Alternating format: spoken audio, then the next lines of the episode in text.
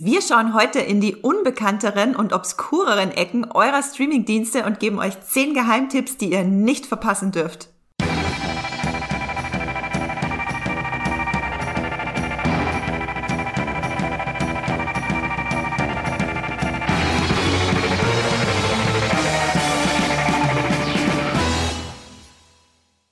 Hallo und herzlich willkommen zu eurem Muipilot Podcast Streamgestöber. Wir nehmen heute eine neue Folge auf und ich habe hier an meiner Seite für unseren äh, Super Special Geheimtipp Podcast unsere Fantasy Expertin und heute auch Geheimtipp Spezialistin Esther Stroh. Hallo Esther. Hallo Andrea. Ja, wir begeben uns heute, wie im Introsatz schon erwähnt, in die etwas unbekannteren Ecken von euren beziehungsweise unseren Streamingdiensten und gucken auch mal auf ein paar Streamingdienste, die wir hier nicht so oft erwähnen. Wir reden ja ganz viel über Netflix und Amazon, weil das natürlich die meisten Abonnentinnen und Abonnenten hat und demnach auch die meisten Zuschauerinnen bei ihren Serien. Aber wir wollen heute auch mal ein bisschen zu Apple TV Plus gucken, wo wir tatsächlich sehr viele Tipps haben heute. Genau, ist kein Werbepodcast für Apple TV Plus, Esther, oder? Wir sind da nur einfach so gerne und können da so selten drüber reden, weil da so wenige haben. genau, da erfahrt ihr heute ein bisschen was. Wir haben auch TV Now dabei. Wir haben auch Amazon Channels und äh, Netflix mit dabei, aber eben auch ein paar äh, unbekanntere Sachen. Esther, sag doch mal, wie war Ostern? Ja, schön war's. Also abwechslungsreich im Wetter, würde ich sagen, und äh, kreativ in der Eierbemalung. und ansonsten mal eine ruhige Auszeit, ja, ja. Bei dir? Ja, bei mir war es auch schön. Ich meinte ja vorhin schon zu dir, ich war gestern in Eberswalde. Das ist für alle, die nicht wissen, wo Eberswalde liegt, äh, das ist in Brandenburg. Da habe ich nämlich einen Kleingarten, ganz, ganz spießig bin ich vor einem Jahr unter die Spießer gegangen, unter die, unter die Hobbygärtnerinnen. Und ähm, da hat's geschneit gestern, waren wir dort, haben ein bisschen renoviert und es hat geschneit. Und da war ich doch schon ein bisschen verdutzt. Es hat auch viel gehagelt, also naja. typisch Ostern, typisch April. War alles dabei auf jeden Fall.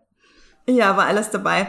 Äh, Esther, sag mal, wie oft kommt es denn vor, dass du was guckst, was niemand anders gesehen hat? Also quasi, dass du die Geheimtipp-Überbringerin für die anderen bist?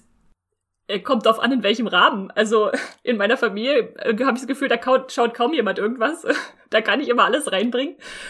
Und äh, in der Redaktion, keine Ahnung, es ist schwer zu einzuschätzen. Manches redet man ja dann auch gar nicht, wenn man denkt, ach, das ist so klein, äh, lohnt sich da überhaupt was zu, zu schreiben müsste man vielleicht mal ein bisschen größer immer aufziehen und sagen, ey, da gibt's diese tolle Sache, zahlt da gefälligst was für. ja, das stimmt. Äh, in manchen Kreisen kann man dann mit Geheimtipps wie The Witcher oder Herr der Ringe daherkommen.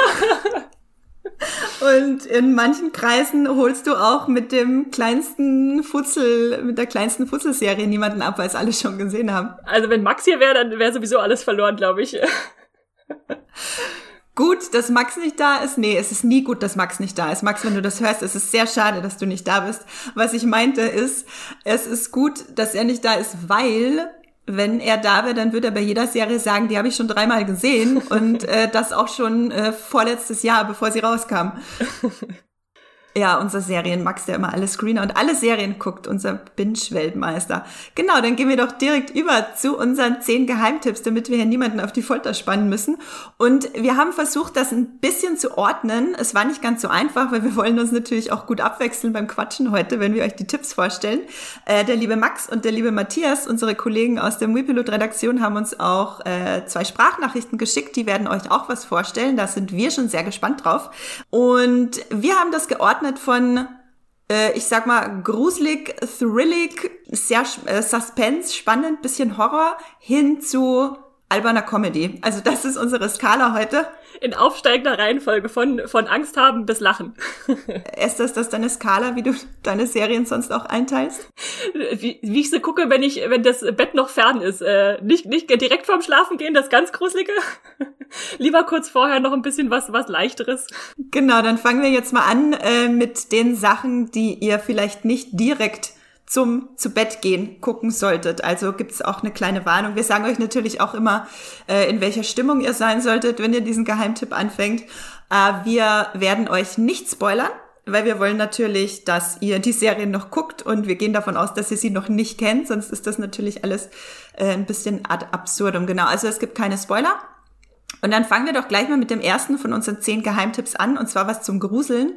Esther, Bühne frei, äh, Film ab. Ja, ich habe mitgebracht Servant, die Serie, äh, geschrieben wie der Diener, also Servant. Und die gibt es seit Ende 2019, glaube ich, schon äh, bei Apple TV Plus. Ähm, da kam die erste Staffel, ragt da noch ein bisschen in 2020 rein. Und jetzt kam gerade die zweite, deshalb ist das wieder gerade sehr präsent in meinem Kopf. Und es ist eine Horrorserie, wie wir ja schon angekündigt haben, dass es was zum Gruseln gibt. Ähm, als Aushängeschild wird immer so ein bisschen gesagt, dass sie von äh, M. Night Shyamalan äh, mitproduziert wurde. Und der hat auch, glaube ich, vier Episoden Regie geführt. Und es geht um ein Paar in Philadelphia, das eine ziemlich äh, krasse Tra Tragödie erlebt hat und die holen sich jetzt ein Kindermädchen ins Haus, um auf das Baby aufzupassen, das sie da haben. Das ist alles sehr mysteriös am Anfang. Und relativ schnell kriegen wir dann mit, ich glaube sogar schon in der ersten Folge, dass dieses Baby, was sie da äh, bei sich zu Hause haben und betreut haben wollen, in Wahrheit eine Puppe ist, zumindest in unseren Augen als Zuschauer. Und das ist alles super gruselig, äh, warum die jetzt für diese Puppe unbedingt eine Nanny wollen. Und äh, ich glaube, zur Handlung müssen wir gar nicht so viel verraten. Das entfaltet sich dann so ganz langsam und gruselig. Und was mich an Servant so begeistert, ist, dass es so eine ganz andere Art von Horror ist, als man es sonst so sieht. Also ihr habt da jetzt nicht so viel Jumpscares und Monster, die irgendwo rumlaufen, sondern es ist eher so eine ständige Beunruhigung, die in diesem Haushalt herrscht. Äh, wie die Leute sich verhalten, was, was da passiert. Man weiß nie so richtig, geht da wirklich was Übernatürliches vor? Sind die alle nur einfach ein bisschen seltsam? Und äh, was ich sehr faszinierend finde, ist, dass ähm, diese Figuren, das sind eigentlich nur eine Handvoll. Ähm, die Frau, ihr Mann, das Kindermädchen und der Bruder der Frau taucht noch relativ häufig vor äh, auf. Ähm, die sind alle super unsympathisch. Also Tatsache. Es ist, es ist so verrückt. Also normalerweise bin ich ganz schnell weg, wenn, wenn keine Figur mir irgendwie sympathisch ist und mich in die Serie zieht. Aber die sind alle so, übertrieben und sympathisch, dass es einfach super faszinierend ist und auch zu dieser Horrorserie passt, dass du gar nicht weißt, wen du mehr hassen sollst. und ähm, ja, so entfaltet sich das dann mit irgendwelchen, äh, ja, Anklängen, ist äh, auf einmal ist das Baby vielleicht doch echt oder oder hat die die Frau, die die das Kindermädchen irgendwelche weiß ich nicht, wo das herkommt, äh, also seltsame, geheimnisvolle äh, Ursprünge. Ich glaube, du hast auch die erste Staffel gesehen oder sogar die zweite, Andrea? Ich habe Staffel 1 geguckt, auch äh, direkt als Apple TV Plus zu uns kam. Ich weiß nicht, äh, wobei Apple TV Plus ist ja, glaube ich, damals im November gestartet und im Dezember kam die erste Staffel von Servant. Genau, da habe ich es mir geholt und habe dann auch gleich reingeguckt und mir die erste Staffel angeguckt. Und äh, freue mich schon drauf, wenn ich jetzt bald mal die zweite Staffel in einem Rutsch durchbingen kann. Ich fand die erste Staffel auch großartig. Ich fand es wirklich, wirklich cool. Ich bin aber auch rie, rie, riesiger Shyamalan-Fan. und man merkt ähm, seine Mystery-Horror-Thriller-Anfänge äh, auch immer mit so einem ganz skurrilen Humor dabei, aber das, ähm, das scheint da total durch. Also ich musste schon öfter mal so ein bisschen an die Stimmung in Sixth Sense denken, aber gleichzeitig auch irgendwie ein bisschen mit so einer schrägen Humorprise, wie man es zum Beispiel aus seinem kleinen Horrorfilm The Visit kennt.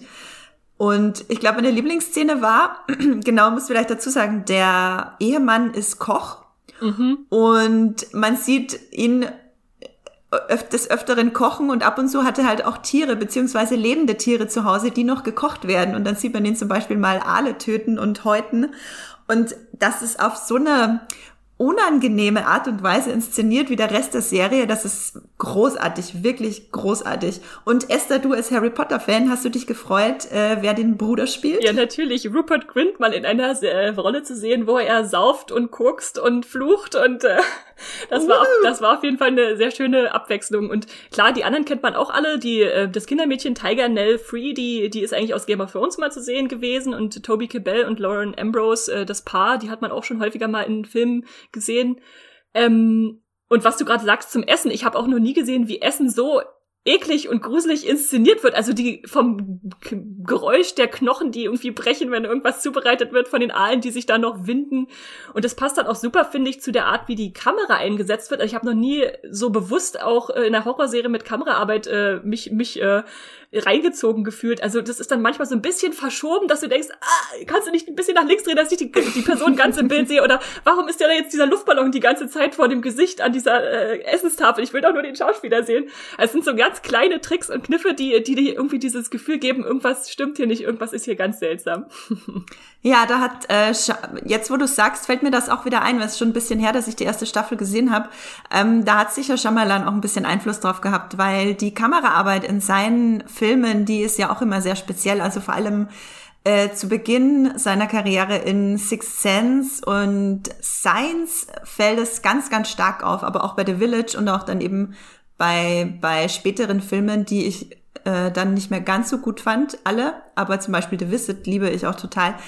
Die Kamera spielt eine unglaublich wichtige Rolle in seinen Filmen. Wie er Sachen einfällt, einfängt, trägt halt massiv äh, zu dem unbehaglichen Gefühl bei quasi.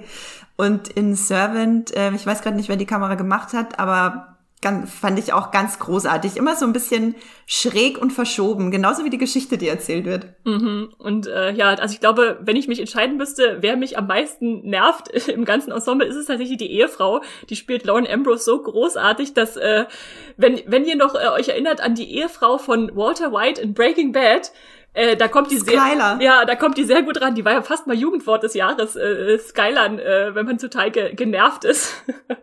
Aber die, die hatte echt nochmal ein ganz neues Level an, äh, oh, oh, schüttel dich, wenn, wenn du siehst, wie sie sich verhält und benimmt.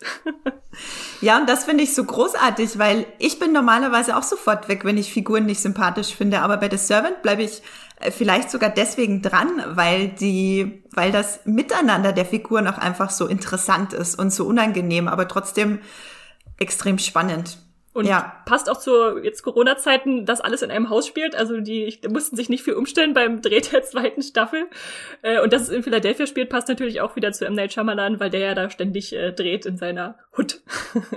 Im äh, Shyamalan-Verse spielt alles in Philadelphia, von Unbreakable über Split bis hin zu Glass.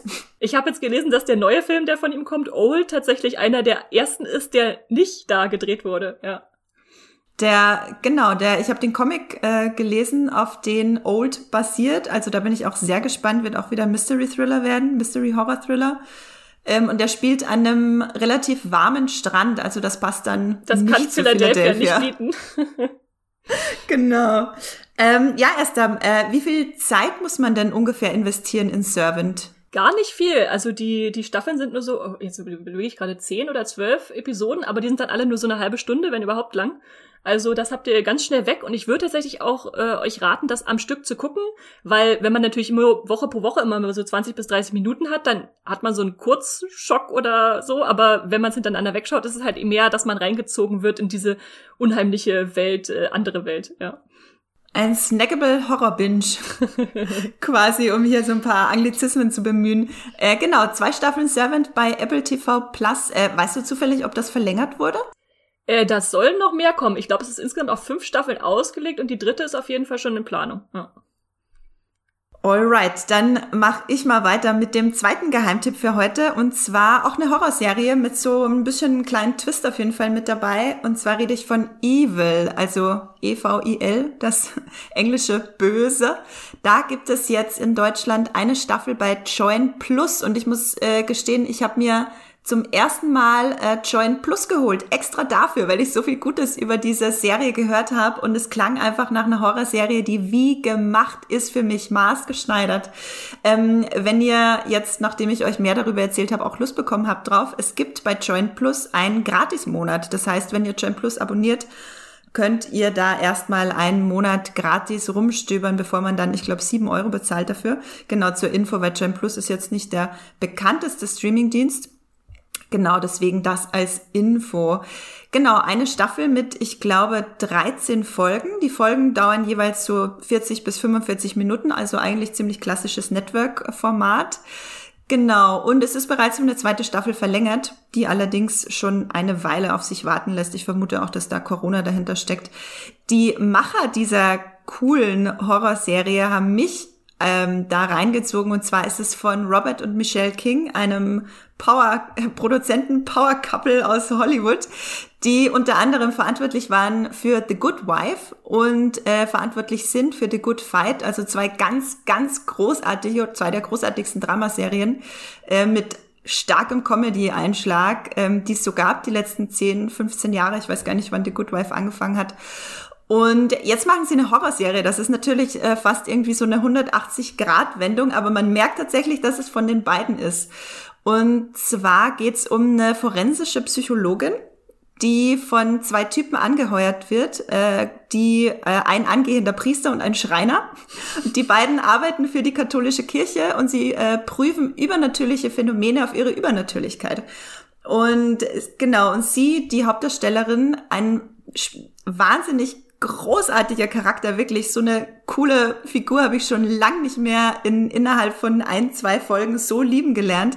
Äh, sie ist mehr oder weniger alleinerziehend. Ihr Mann äh, arbeitet am Mount Everest und sie erzieht ihre vier Töchter, auch was, was ich selten sehe bei einer Hauptdarstellerin, ihre vier Töchter alleine in, genau, ich weiß jetzt gar nicht, in welcher Stadt es spielt, irgendwo in den USA. Und lässt sich halt auf diese zwei Typen ein und mit denen die Phänomene zu erkunden. Und letztlich ist es so ein, also ich habe erst zwei Folgen gesehen, aber ich fand diese Folgen so großartig, dass ich es heute mitnehmen musste hier und euch empfehlen musste. Ähm, wenn die diese Fälle untersuchen, ist es mega spannend, weil meistens ist es so, beziehungsweise fast immer ist es so, dass es eben nicht übernatürlich ist. Sie ist auch ähm, überhaupt nicht gläubig, also sie weigert sich auch ähm, bisher auf jeden Fall noch da wirklich an was Übernatürliches bei dem Ganzen zu glauben. Während wir halt auch den Priester haben, der übrigens gespielt wird von äh, hier Luke Cage, Darsteller David, warte mal, jetzt muss ich kurz nachgucken, David Acosta, glaube ich, heißt er. Ähm, genau, auch ganz großartige Rolle und der hat zum Beispiel Visionen. Man weiß nicht, ob sie von seinem Drogenkonsum kommen oder ob es tatsächliche Visionen sind ähm, des angehenden Priesters. Und äh, das sieht dann halt so aus, dass sie Fälle untersuchen, wo die Frau nachts aufwacht und der Mann, ihr Mann steht äh, ganz, äh, ganz kathartisch so vor, nicht kathartisch, welches Wort suche ich? Ähm, naja, steht auf jeden Fall ganz äh, stumm vor einem offenen Kühlschrank und bewegt sich nicht und man hört, man hört ein sehr gruseliges Geräusch im Hintergrund. Im Endeffekt kommt halt zum Beispiel raus, dass das Geräusch von dem kaputten Geschirrspüler kam und der Mann letzte Woche einen schweren Sturz hatte, wo er auf seinen Kopf gefallen ist und äh, ein Aneurysma hatte. Also es ist ähm, sehr interessant, weil gleichzeitig gibt's aber auch übernatürliche und unfassbar gruselige Elemente, ich hab, weil ich habe tatsächlich ja, ich habe Ostern deinen Tweet gesehen, wo du so eine halb verkohlte Visage mit weißen Augen getweetet hast, wo ich dachte, Hammer Maske, will ich sehen. Darauf wollte ich tatsächlich gerade zu sprechen kommen, weil äh, bis jetzt in den ersten zwei Folgen, genau, ich kann euch auch gar nicht spoilern, weil ich habe ja noch nicht mehr gesehen, ähm, hat sie immer wieder Albträume und in diesen Albträumen schleicht ein Dämon zu ihr ins Zimmer und zu ihr ins Bett und redet schreckliche Sachen und macht schreckliche Sachen und man weiß, es ist ein Traum, aber man ist sich nicht sicher, ob es nicht doch irgendwie echt ist und irgendwas übernatürliches Böses im Gange ist, was ihr diese Albträume beschert. Und dieser Dämon, und da kommt dann dieser unglaublich großartige Humor von den Machern von den Kings äh, durch, der ist extrem gruselig, aber gleichzeitig, sobald er zu reden anfängt, ist er auch extrem witzig. Und dann weißt du nicht, soll ich jetzt lachen oder soll ich, soll ich mir die Decke über den Kopf ziehen, weil es so gruselig ist. Und diesen Spagat, den musst du echt mal schaffen. Ähm, genau, gleichzeitig ist es auch äh, extrem sympathische Serie, weil die Hauptcharakter extrem sympathisch sind. Und Esther, für dich als großer Lost-Fan, die niederträchtige Bösewichtrolle spielt Michael Emerson, den wir als Benjamin, den wir als Benjamin Linus aus Lost kennen und der macht es so großartig, genau. Also Andrea, du ähm, hast mich ja vorher schon überzeugt, aber jetzt äh, werde ich äh, garantiert aufholen, dann können wir immer drüber reden. sehr gut, sehr gut, genau. Und vielleicht noch ein paar Infos. Es ist wirklich so eine Fall der Woche Serie bisher, was ich ja liebe über alles, aber hat natürlich auch einen sehr, sehr spannenden, übernatürlichen Bogen, der jetzt schon stark vorangeht und sie äh, kommen äh, sich da irgendwie äh, in die Haare mit so einem übernatürlichen Geheimbund und genau die Hauptrolle wird von der Holländer Darstellerin Katja Herbers gespielt. Ich kannte die vorher nicht. Sie war offenbar eine Staffel lang in Westworld dabei. Äh, sie ist auf jeden Fall sehr gut. Ich würde so ein bisschen beschreiben als cleverer äh, Schockgrusel mit genügend Atempausen. Und die Muipilot-Community gibt dem Ganzen eine 7,1. Ich habe aber gesehen, Max gibt dem Ganzen eine 8 von 10. Also er hat es natürlich schon gesehen. Und ich empfehle es euch auf jeden Fall, wenn ihr Horror mögt, wenn ihr auch äh, ein bisschen Humor in eurem Horror mögt und nichts gegen Fall der Woche Serien habt, dann auf jeden Fall Evil bei Joint Plus gucken, die erste Staffel. Esther, was hast du denn als nächsten Thriller-Tipp mitgebracht? Jetzt muss ich gerade überlegen, wie du die Reihenfolge eingetaktet hast. War das The Head oder was kommt jetzt als nächstes? Ach so, ja, stimmt, genau. genau, ich habe äh, äh, zur Info für alle Zuhörerinnen und Zuhörer, habe Esther vorher nur kurz einmal vorgelesen, was die Reihenfolge ist. Also das war jetzt ein ziemlich fieses Quiz, ehrlich gesagt. Aber ja, genau, The Head ist äh, das nächste. Genau, The Head vorweg gibt's äh, im Amazon-Channel Stars Play. Den muss man also dazu abonnieren, wenn man schon Prime-Kunde ist und kann dann diverse schicke Sachen sehen. Also letztes Jahr wurde uns da zum Beispiel Years and Years äh, über den Stars Play-Channel reingespürt, was ja so das Highlight schlechthin für mich war letztes Jahr. Und da ist diesmal auch wieder was sehr, sehr Spannendes gelandet. Und zwar ist es eine internationale Co-Produktion, eigentlich Spanisch-Japanisch, aber sie reden meistens Englisch und manchmal ein bisschen Dänisch untertitelt. Ähm, oder natürlich dann deutsch synchronisiert, wenn ihr es äh, gucken wollt äh, bei Amazon. Und es geht um eine Forschungsstation am Südpol, die betreibt da äh, Klimaforschung und ein kleines Team bleibt da zurück, während die Polarnacht hereinbricht. Also dieser Zeitraum am Südpol, wo die Sonne gar nicht mehr aufgeht, ein halbes Jahr lang, äh, äh, sind die da im Dunkeln in der Kälte und äh, das macht natürlich vieles mit der Psyche, denke ich mal. Also ich war noch nicht eine, äh, so lange am Südpol da unten in Dunkelheit. Ähm, und das ist ein ganz spannendes Konzept, weil wir sehen am Anfang, wie sich die ganzen anderen Forscher verabschieden, nur das kleine Team zurückbleibt. Und dann sehen wir, wie die Crew wieder zurückkehrt äh, im nächsten Frühjahr. Und äh, ja, die meisten Forscher, die da waren, sind dann leider tot. Genau, ja. Und das, Tja. das ist jetzt auch nicht zu viel verraten, weil die Serie tatsächlich so daran geht, zu sagen, übrigens, die sind jetzt alle tot und jetzt müsst ihr vielleicht wissen, was, äh, rausfinden, was passiert ist. Und als Spannung dachte ich am Anfang, okay, ist es dann überhaupt noch interessant, wenn man schon weiß, wer stirbt? Ähm, aber indem man halt diese Person nachträglich noch kennenlernt und sieht, was sich da so entfaltet hat und was da passiert ist, ist es für mich unglaublich spannend gewesen, da einzusteigen und rauszufinden, wer, wer hat hier irgendwelche Geheimnisse, wer hintergeht wen. Und es gibt dann immer so ein Springen zwischen der Gegenwart, wo der eine zurückkommt, der auch eine Frau da hatte, ähm, und versucht rauszufinden, wo die ist, was passiert ist, wer, wer da irgendwie Schuld hat.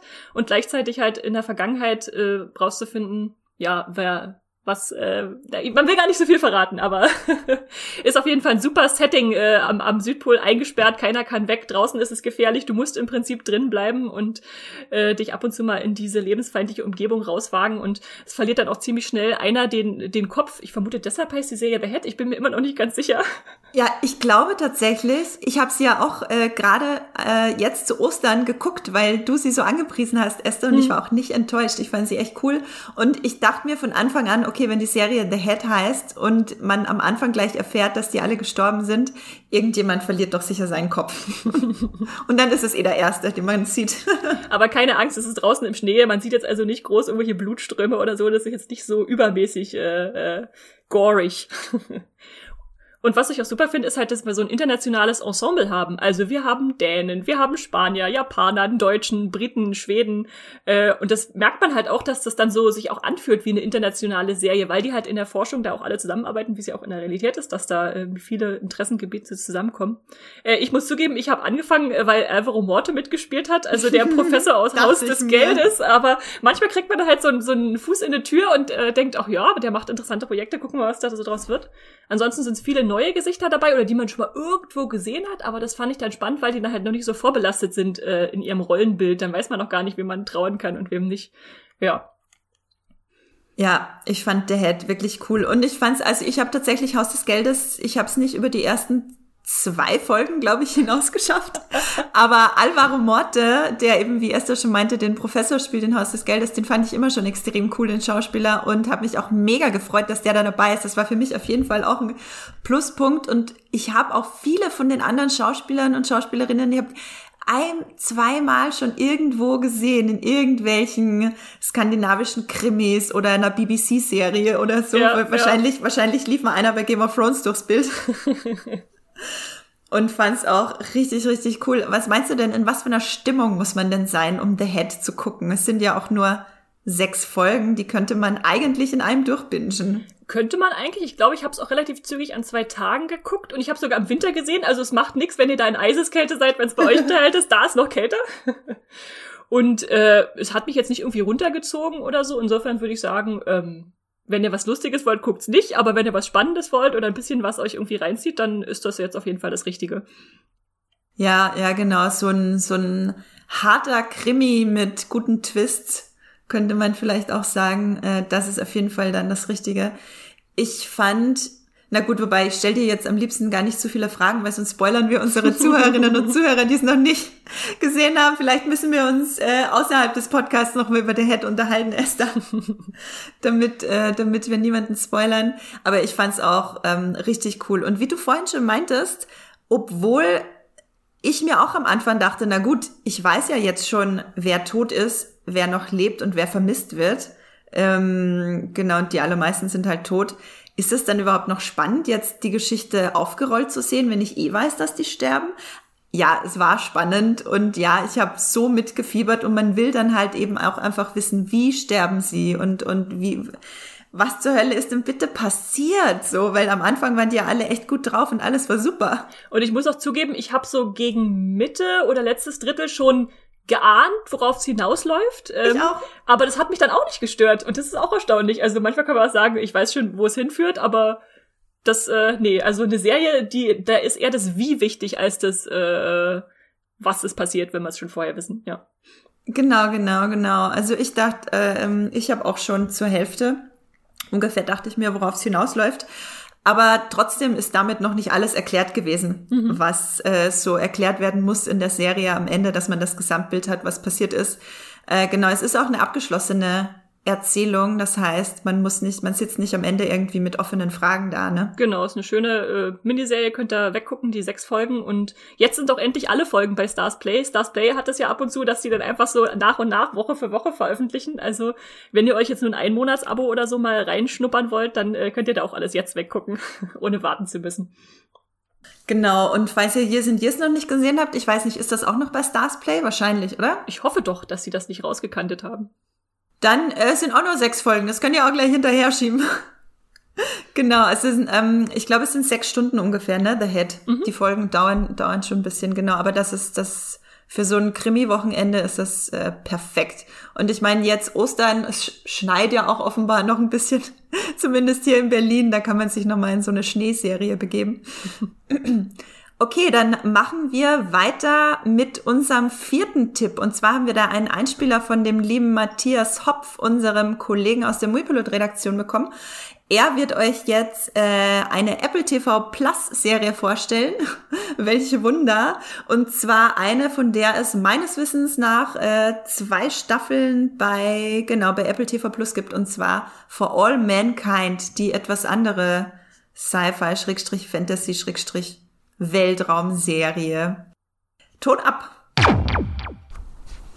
Hallo, hier ist der Matthias. Ähm, ich habe einen Streaming-Tipp für euch mitgebracht. Es handelt sich um die Serie For All Mankind von Apple TV Plus. Die ist im November 2019 gestartet und gehört somit zu den, den Gründerserien, könnte man sagen, von Apple TV Plus, also zusammen mit Dickinson und die Morning Show und sie, was damals so direkt zum Start des Streamingdienstes eben zur Verfügung stand. Und während ich mich total in Dickinson und die Morning Show verliebt habe, muss ich gestehen, habe ich um For All Mankind immer einen sehr großen Bogen gemacht, weil ich dachte, puh, das ist ein, das, ja, keine Ahnung, wird ein schwerfälliges Weltraumdrama und am Ende bin ich nicht zufrieden und deswegen habe ich wirklich lange, lange, lange diese Serie vor mir hergeschoben, obwohl ich eigentlich ein totales Fable für alles habe, was im, im Weltraum spielt. Vor ein paar Tagen habe ich dann doch, da war die Neugier zu groß, habe ich angefangen, die Serie zu schauen und ich muss sagen, wow, ich habe dieser Serie großes Unrecht getan, denn For All Mankind ist wirklich fantastisch und das beginnt nicht erst, keine Ahnung, in der siebten, achten Folge, sondern eigentlich ab der ersten Folge hat mich die Serie in ihren Bann gezogen. Es beginnt mit äh, der ersten Mondlandung. Da gibt es erstmal viele vertraute Bilder zu sehen, so Amerikaner, die vor ihren Fernsehgeräten sitzen und ganz gespannt dem Spektakel der Folgen. Der große Twist kommt dann allerdings recht früh.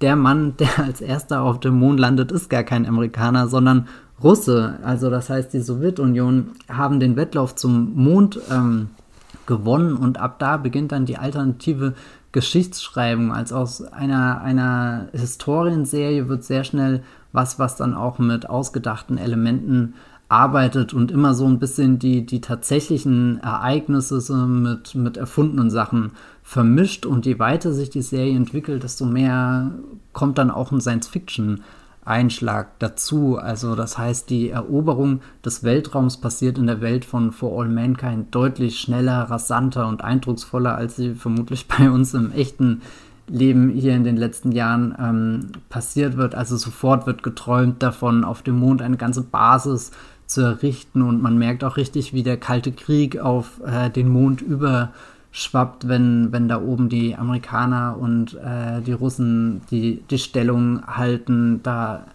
ja, wird, wird sehr, sehr geschickt mit äh, der Geschichte, die wir wirklich erlebt haben, gespielt, aber auch sehr geschickt neue eigene Gedanken mit reingebracht. Immer mit diesem Was wäre wenn ähm, ähm, Trick. Also wer, wer dafür ein Fable hat, dem, dem kann ich das wirklich empfehlen. Es ist allerdings nicht nur dieses große Gedankenspiel, was For All Mankind für mich so toll gemacht hat, sondern vor allem der Umgang mit den Figuren. Also For All Mankind hat ein ganz tolles Ensemble mit verschiedenen Charakteren, die, die erstmal auf zwei große Fronten verteilt sind. Du hast halt die Sowjets und du hast die Amerikaner, aber dann selbst innerhalb dieser äh, zwei großen Lager gibt es ganz viele verschiedene Ziele, für die gekämpft werden kann. Und da ist die Serie einfach sehr, sehr komplex und vielschichtig und teilweise geht es um die politischen Beweggründe, aber dann auch wieder um persönliche Beweggründe. Und du merkst, dass jede Figur gefangen ist zwischen verschiedenen Lagern und da versucht ihren Weg äh, durchzubahnen. Also ich habe da jetzt wirklich im Lauf dieser zwei Staffeln ganz viele Perspektiven bekommen, wo ich nie gedacht hätte, dass die alle wirklich in dieser Serie drin stecken. Also es ist zutiefst berührend, es ist ja ach, keine Ahnung, irgendwann war, war der Punkt erreicht, wo ich pro Episode mindestens dreimal geweint hat. Es hat mich an äh, Mad Men so ein bisschen erinnert, weil du auch sehr viel von dem Arbeitsalltag mitkriegst und wie diese Menschen da ähm, zusammenarbeiten, was sie beschäftigt, was sie machen, welche Hürden sie da überwinden müssen. Und wir befinden uns ja auch dann noch äh, in einer Zeit, wo eben, keine Ahnung, die Geschlechterbilder noch nicht so fortschrittlich waren, wie sie heute sind. Also all das greift For All Mankind auf und, und das ziemlich gut. Und was die Serie dann auch noch besonders macht, ich spoilere hier jetzt nicht zu viel, aber die Serie ist sehr geschickt, wenn es um die vergehende Zeit äh, geht. Also da, da befinden sich so ein paar Sprünge drinne, die wirklich an unerwarteten Momenten kommen, aber sich überhaupt nicht so anfühlen, als, als wird uns da jetzt was vorenthalten, sondern es sind eher so, so kleine Momente, die uns in der Handlung vorkatapultieren, um dann zu dem nächsten großen Punkt zu kommen. Und das fand ich immer super aufregend, wenn, wenn sowas eingesetzt hat und, und du dann immer merkst, die, die Serie erfindet sich so alle fünf Episoden auch ein bisschen neu. Also selbst wenn euch jetzt die ersten paar Episoden nicht gefallen, dann empfehle ich euch mindestens bis zur, bis zur fünften Episode zu schauen, weil, weil das ist nochmal so, so, so, so ein Schlüsselmoment einfach, wo For All Mankind wirklich alle Karten auf den Tisch packt und sagt, das ist bei uns möglich und, und äh, wir nehmen euch mit auf einen Trip, der, boah, vielleicht noch viel weiter als der Mond geht. Also ich bin wahnsinnig gespannt, wie sich die, die Serie jetzt in ihrer dritten Staffel entwickelt. Zwei sind schon erschienen, beziehungsweise die zweite wird aktuell auf Apple TV Plus ausgestrahlt. Ich hatte das Glück und durfte schon in ein paar Screener reinschauen und da auch schon das äh, Ende sehen und bin einfach nur weggeblasen. Das ist ganz großartig. Als Serienschöpfer steht übrigens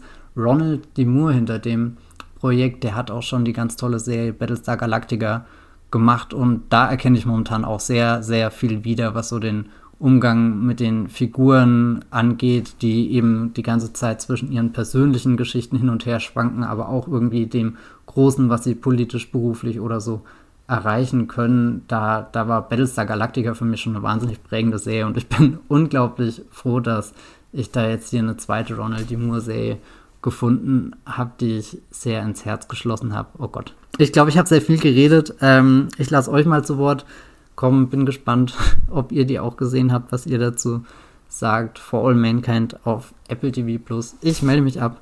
Bis irgendwann. Ciao. Ja, vielen Dank, Matthias, äh, für diese, diesen Einblick in den Weltraum. Ich äh, muss zu, äh, zugeben, als, ihre, als er vor am Freitag, nee, am, am Donnerstag haben wir uns zuletzt gesehen, gesagt hat, dass er For All Mankind empfehlen will, habe ich geguckt und festgestellt, das ist die einzige Apple TV Plus Dramaserie, in die ich noch nicht reingeguckt habe. Alle anderen habe ich gesehen.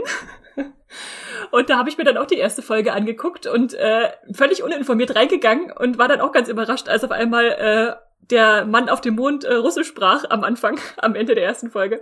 Hast du da mal reingeguckt, Andrea? Ja, ich habe, als wir den Apple TV Plus Podcast aufgenommen haben, damals äh, im November vor über einem Jahr quasi, November 2019 war das. Oh mein Gott, so lang gibt's Streamgestöber schon. Es war, glaube ich, die fünfte Folge oder so von uns. Ähm, könnt ihr ja mal ganz, ganz, ganz weit nach unten scrollen in eurem Podcast-Feed, wenn ihr wollt. Da habe ich mir tatsächlich von jeder Serie, die da gestartet ist, außer von dieser einen Animations-Kinderserie, äh, glaube ich, den, die erste Folge angeguckt. Und For All Mankind war da eben auch dabei, wie Matthias schon meinte, eine der Gründerserien von Apple TV Plus. Und fand's nicht so gut. Ähm, ich war extrem genervt davon in der ersten Folge, dass äh, Jimmy Kimmel hätte ich jetzt gesagt, Joel Kinnerman, klingt ja ganz ähnlich, Joel Kinnerman, ähm, genau, den ihr vielleicht aus Suicide Squad kennt oder aus äh, der, der Krimiserie The Killing, dass der die ganze Zeit nur traurig verheult durch die Gegend guckt, weil er nicht der erste Mann am Mond war. Ich glaube, so war das doch irgendwie, oder? Und ich dachte so, oh Gott, wenn das jetzt zehn Folgen so dahin geht, nee, das halte ich nicht aus, tut mir leid. Man kann doch auch mal die Russen auf den Mond lassen, also bitte. ähm, und habe dann den Appeal nicht gesehen und habe nicht weitergeguckt. Aber ich habe mittlerweile so viel Gutes drüber gehört, ähm, über darüber, wie die Serie sich halt quasi in einer alternativen Zeitlinie entwickelt und wie viel coole Frauenfiguren dann auch noch dazukommen, wie sehr es auch darum geht, dass man, dass eben auch Frauen äh, zum Mond geschickt werden und nicht nur Männer, wie es halt eben äh, eigentlich in unserer Geschichte so war. Und bin echt ziemlich gespannt jetzt darauf weiterzugucken, nachdem ich mir Matthias Schwärmerei angeguckt habe, weil ich mag eigentlich meistens die Sachen auch sehr gerne, die Matthias mag. Esther, hast du denn dann weitergeguckt? Tatsächlich habe ich jetzt erstmal auch für mich pausiert und gesagt, es hat mich nicht sofort reingezogen. Joel Kinnaman ist auch einer für mich, der, den habe ich erst so ein bisschen schätzen gelernt in irgendeiner hinteren Staffel von House of Cards, wo ich dachte, oh, der kann ja Schauspieler. Böse, nein, aber äh, manchmal muss man einfach erstmal Zugang zu einem Schauspieler finden. Und wenn Matthias jetzt auch noch sagt, dass das erst in den, vielleicht in den späteren Folgen noch ein bisschen mehr zündet, ähm, muss ich mir überlegen, ob ich da die Zeit investieren will. Das ist natürlich immer so eine, so eine Sache, ne? Und ich bin auch tatsächlich ein Mensch, der nicht so in den fünf 50er, 60er Jahren, äh, wenn da so Serien spielen, ihren Sepiatönen und ihrem äh, haartollen, äh, ja, da, da brauche ich noch zusätzlich eine Überwindung, um mich da reinzufinden. Ja, fand ich schon ganz interessant, weil ähm, äh, so Serien wie Mad Men, da finde ich nämlich auch keinen Zugang und das ist ja was, was Matthias gerade erwähnt hatte, äh, an was es ihn manchmal nostalgisch erinnert und er sich dann drüber freut. Ähm, aber genau, wir wollen ja das, was Matthias gerade gesagt hat, nicht äh, auf jeden Fall nicht ähm, diskreditieren. Ich habe echt auch von vielen anderen Leuten gute Sachen gehört und viele meinten auch, dass die erste Folge definitiv nicht stellvertretend für die Serie ist mhm. und man mindestens die zweite Folge gucken soll, wenn einem irgendwas daran interessiert. Und da ich ja großer Sci-Fi, Schrägstrich Fantasy, Schrägstrich ähm, Weltraum Fan bin generell und einfach die alternative Zeitlinie, die da aufgemacht wird, per se eigentlich total spannend finde. Habe mir ein bisschen was auch drüber durchgelesen, wie es weitergeht schon. Ähm, Denke ich mal, dass ich dem auf jeden Fall noch eine Chance geben werde, weil ich habe bis auf äh, Sie, Reich der Blinden, noch keine Apple TV Plus Serie angefangen, die mich enttäuscht hat. Hast du, aber das heißt, dass du sie, Reich der Blinden mit Jason Momoa geguckt hast, Esther? Ja, ich habe mich durchgequält. Das, die erste, ganze erste Die ganze Staffel. erste Staffel, ja, ja, aber auch so häppchenweise mal Woche mal wieder zu einer aufgerafft, aber das war, glaube ich, so die, wo ich mich am meisten, obwohl Amazing Stories war auch ziemlich zäh. Aber ansonsten gibt's da viel Gutes und äh, hoffen wir einfach mal, dass äh, For All Mankind da auch zuzählt. Wenn Matthias das empfiehlt, dann auf jeden Fall. Äh, traurige Astronauten sind wir wahrscheinlich wieder da angekommen bei unserem Lieblingsgenre. Traurige Astronauten, ja, Tatsache. Und genau, wir hatten jetzt schon Servant für die Horrorfans. Wir haben jetzt For All, For All Mankind für die alte Alternative Timelines, alternative Zeitlinie-Fans. Und dann würde ich jetzt zu meinem nächsten Tipp kommen. Hier geht's wieder um einen etwas kleineren Streamingdienst auch, und zwar TV Now. Den haben ja eigentlich schon mehr Leute immer abonniert, als ich denke, dass den abonniert haben. Ich habe einfach ein bisschen länger gebraucht tatsächlich, um da Zugang zu finden, weil ich einfach auch mit äh, Amazon und Netflix und den anderen drei Streamingdiensten, die ich abonniert habe, so gut versorgt war. Aber ich habe jetzt auch TV Now. Ähm, und da gibt's New Amsterdam. Das habe ich euch schon mal im Podcast empfohlen. Ich werde aber nicht müde werden, euch das immer und immer wieder zu empfehlen, weil ich gucke gerade die dritte Staffel und bin wieder restlos begeistert. Genau, bei TV Now gibt's Staffel 1 und 2 und es ist eine Krankenhausserie. Da denken jetzt manche, oh, um Gottes Willen, ich habe schon nach drei Folgen Grey's Anatomy wieder aufgehört damals und Emergency Room war auch nie meins. Es ist schon ja, es ist schon klassisch, äh, ganz kleine Krankenhausserie, die auch ähm, fast ausschließlich im Krankenhaus spielt, aber nicht nur. Äh, auch ein bisschen in den privaten Räumen, Wohnungen der Ärzte und Ärztinnen, denen wir folgen. Und hat aber was ganz Besonderes an sich, finde ich. Also ich hatte nie was gegen Krankenhausserien, habe ich immer gerne geguckt, mochte auch äh, Grey's Anatomy etc., beziehungsweise läuft ja noch. Und was ich, äh, warum ich angefangen habe, New Amsterdam zu gucken, ist tatsächlich, weil es die äh, neue Serie von Ryan Eggold ist, äh, beziehungsweise die Serie von Ryan Eggold nach The Blacklist. Andrea hat wieder geschafft, The Blacklist zu erwähnen. ich, ich, ich, wette, ich werde den Namen auch noch ein paar Mal sagen. Blacklist, Blacklist, Blacklist. Und zwar ähm, kennt ihr Ryan Eggold, wenn ihr Blacklist geguckt habt, mit Sicherheit als Tom Keen, der ja leider schon nach der vierten Staffel, mittlerweile läuft ja schon die achte Staffel Blacklist, also schon zur Hälfte quasi der bisherigen Serie ausgestiegen ist und dann auch Hauptdarsteller war in der einen Staffel The Blacklist Redemption, dann wird es nochmal untergebracht, dem Spin-off, das leider nicht verlängert wurde, genau. Und dann ist er ganz ausgestiegen aus The Blacklist und hat seine eigene Serie beim, Entschuldigung, The Blacklist Sender NBC bekommen und die heißt New Amsterdam. Ich bin jetzt fertig mit der, mit der Nennung seiner alten Serie. Und da trumpft er wirklich als ein komplett anderer Charakter auf. Äh, nee, ich sag's jetzt nicht nochmal. Ähm, dieses Krankenhausdrama, ich mag es deswegen so gerne, weil es extrem viel Wert darauf legt, äh, die unzähligen Versäumnisse vom amerikanischen Gesundheitssystem aufzudecken und aufzuzeigen und die Ungerechtigkeiten und die Grauzonen vom US-Gesundheitssystem so richtig schön auszuloten auf teilweise sehr humorvolle, teilweise sehr herzbrecherische Serie, wie sich das für eine gute Krankenhausserie eben gehört. Und im Gegensatz zu anderen äh, Ärzte, Ärztinnen, Dramen, die ich so kenne, geht's wirklich in erster Linie genau darum, eben wie kann man das Gesundheitssystem für sich ausnutzen, um den Leuten, obwohl so eine schlechte ähm, ja, obwohl das System eben äh, anders als bei uns, wo ja fast alle versichert sind, ähm, den Leuten trotzdem bestmöglich helfen kann. Und Ryan Eggold spielt den, ähm, wie nennt sich das, ärztlichen Leiter? Medical Chief, ja, irgendwie sowas. Medical Chief, genau. Ich glaube, deutsche Bezeichnung ist ärztlicher Leiter. Ich glaube, es ist nochmal was anderes als Chefarzt, aber ich kenne mich da leider nicht so äh, genau aus. Vielleicht ist es auch Chefarzt. Tut mir leid an alle Leute, die sich im Krankenhäusern besser auskennen. Ähm, Genau, er spielt auf jeden Fall den ärztlichen Leiter und er ist sehr jung für die Position und kommt da auch mit so einem ganz unerwarteten neuen Spirit rein, in dem es eben nicht ums Geld machen geht, in dem es nicht darum geht, äh, möglichst viele Patientinnen abzuspeisen, sondern wirklich zu gucken, wie kann man helfen? Das ist auch so ein bisschen seine Catchphrase, how can I help? Äh, wie kann ich helfen? und wir genau gehen dann durch die tägliche mit ihm und äh, anderen Ärztinnen und Ärzten, die jeweils Chefs ihrer Departments sind. Äh, einmal der chirurgische Chef, äh, Onkologie-Chefin, die Chefin von der Notaufnahme, äh, gehen wir quasi tagtäglich durchs Krankenhaus und natürlich der Chef der, der Psychiatrie oder der äh, psychischen Abteilung, ich weiß nicht genau, wie man es dort nennt, Ähm, genau, mit denen verfolgen wir den Krankenhausalltag und gucken ihnen dabei zu, wie sie das System so ein bisschen für sich auszunutzen versuchen und wo sie an ihre Grenzen stoßen. Und dabei finde ich New Amsterdam so super, weil sie sehr, sehr viel darauf gucken, ganz spezielle Fälle von Minderheiten und von äh, ganz speziell benachteiligten Personengruppen in den USA, wie zum Beispiel jugendliche Transmenschen die ja äh, noch schlechtere Gesundheitsversorgung bekommen, wie natürlich äh, wie viele andere,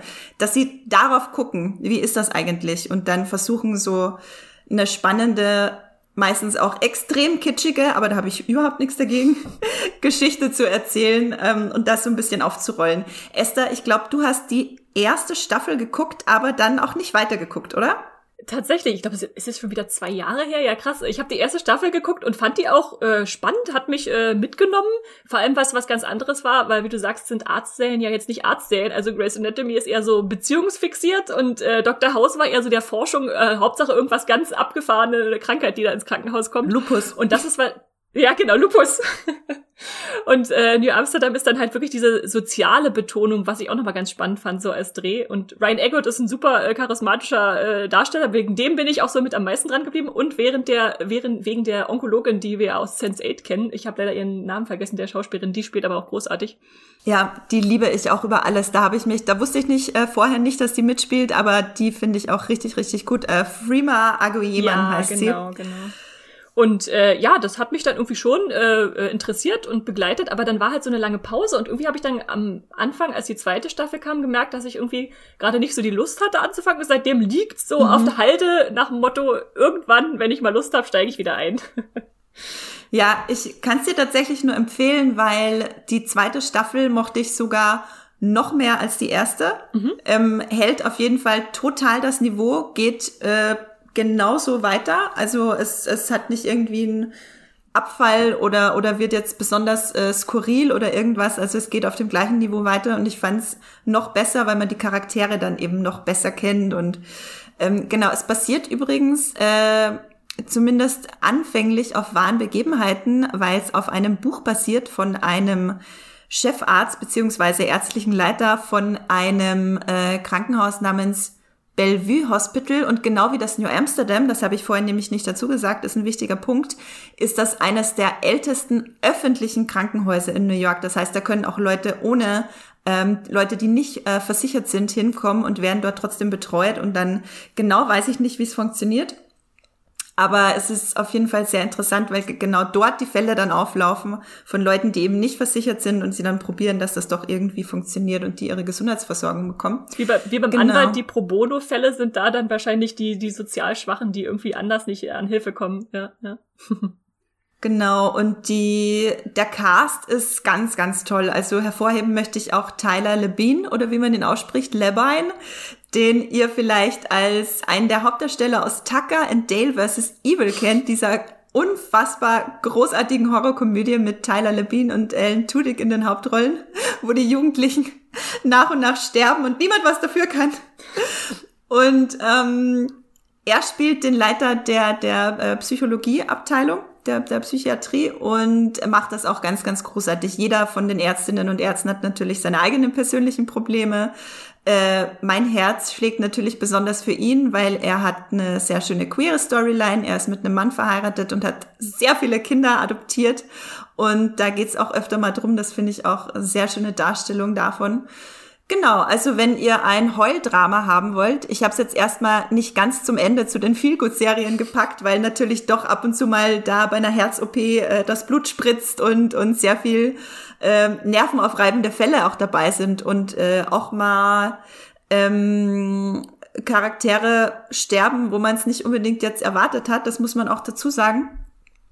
Genau, und da könnt ihr auf jeden Fall viel Zeit investieren, weil es ist eben, wie gesagt, eine NBC-Serie, eine Network-Serie. Es gibt zwei Staffeln, die jeweils über 20 Folgen haben. Und es gibt ähm, in Staffel 3, die kann man bei Amazon kaufen derzeit. Da gibt's schon, ich glaube, fünf oder sechs Folgen. Habe ich mir auch dann sofort gekauft und guck's dort jetzt. Genau, ähm, da könnt ihr schon Staffel 3 gucken. Und da wird auch auf Corona eingegangen. Sie laufen auch die ganze Zeit mit Masken rum und das ist schon mal nochmal eine ganz andere Schiene nochmal. Fand ich sehr spannend.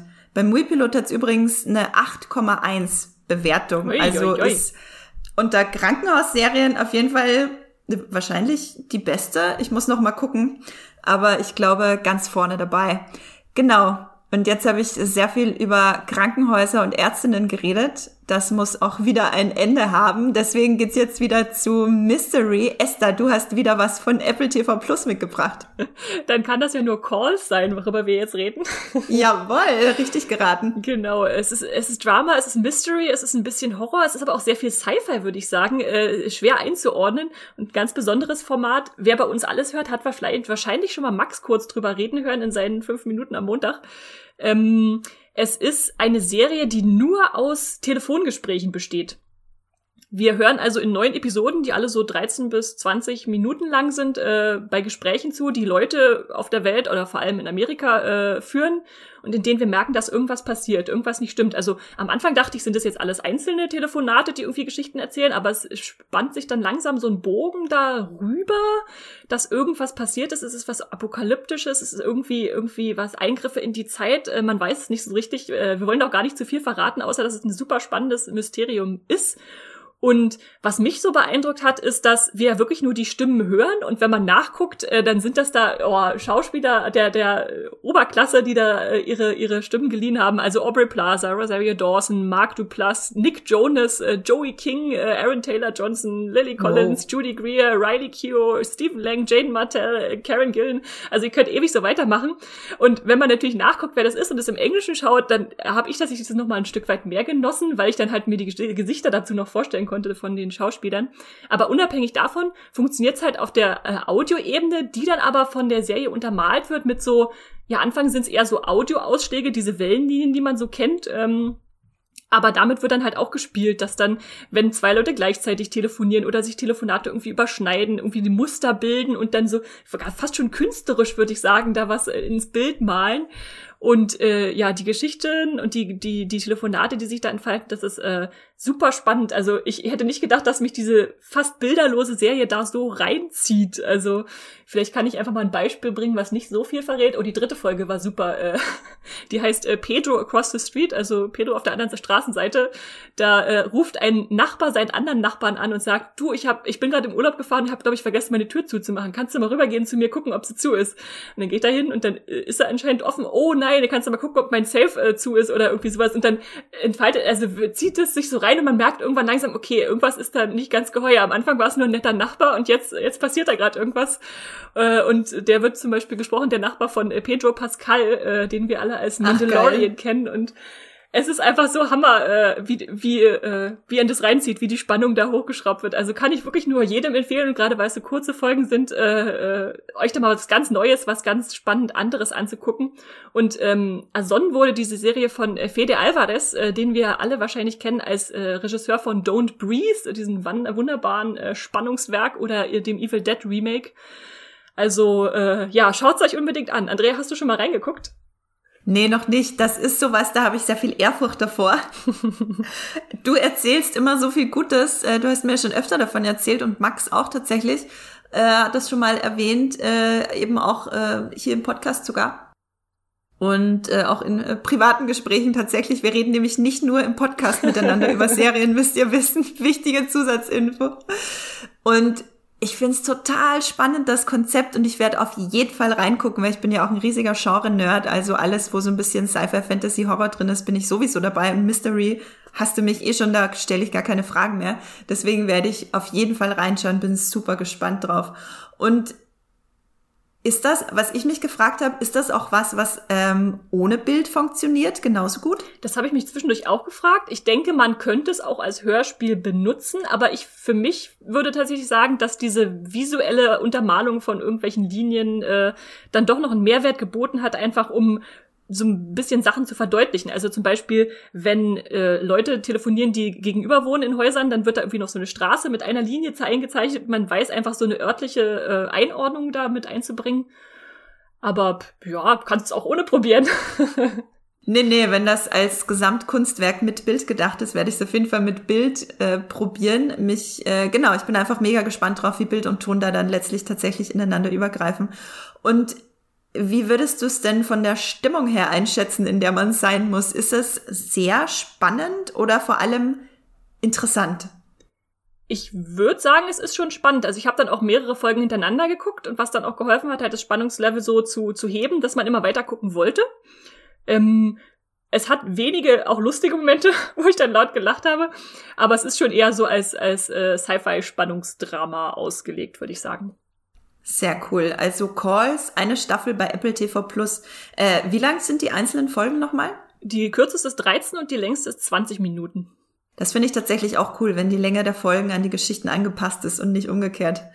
Ähm, das ist sehr, sehr cool. Und an die Telefonate vor allem, weil also die wenigsten Menschen telefonieren, glaube ich, stundenlang. Tatsächlich. Oder ich zumindest nicht.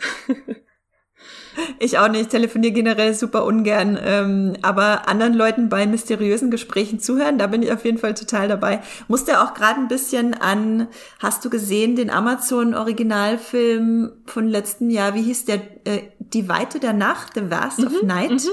Da wird ja auch extrem viel telefoniert, unter Anführungszeichen. Und da fand ich es so spannend, einfach nur den Gesprächen zuzuhören.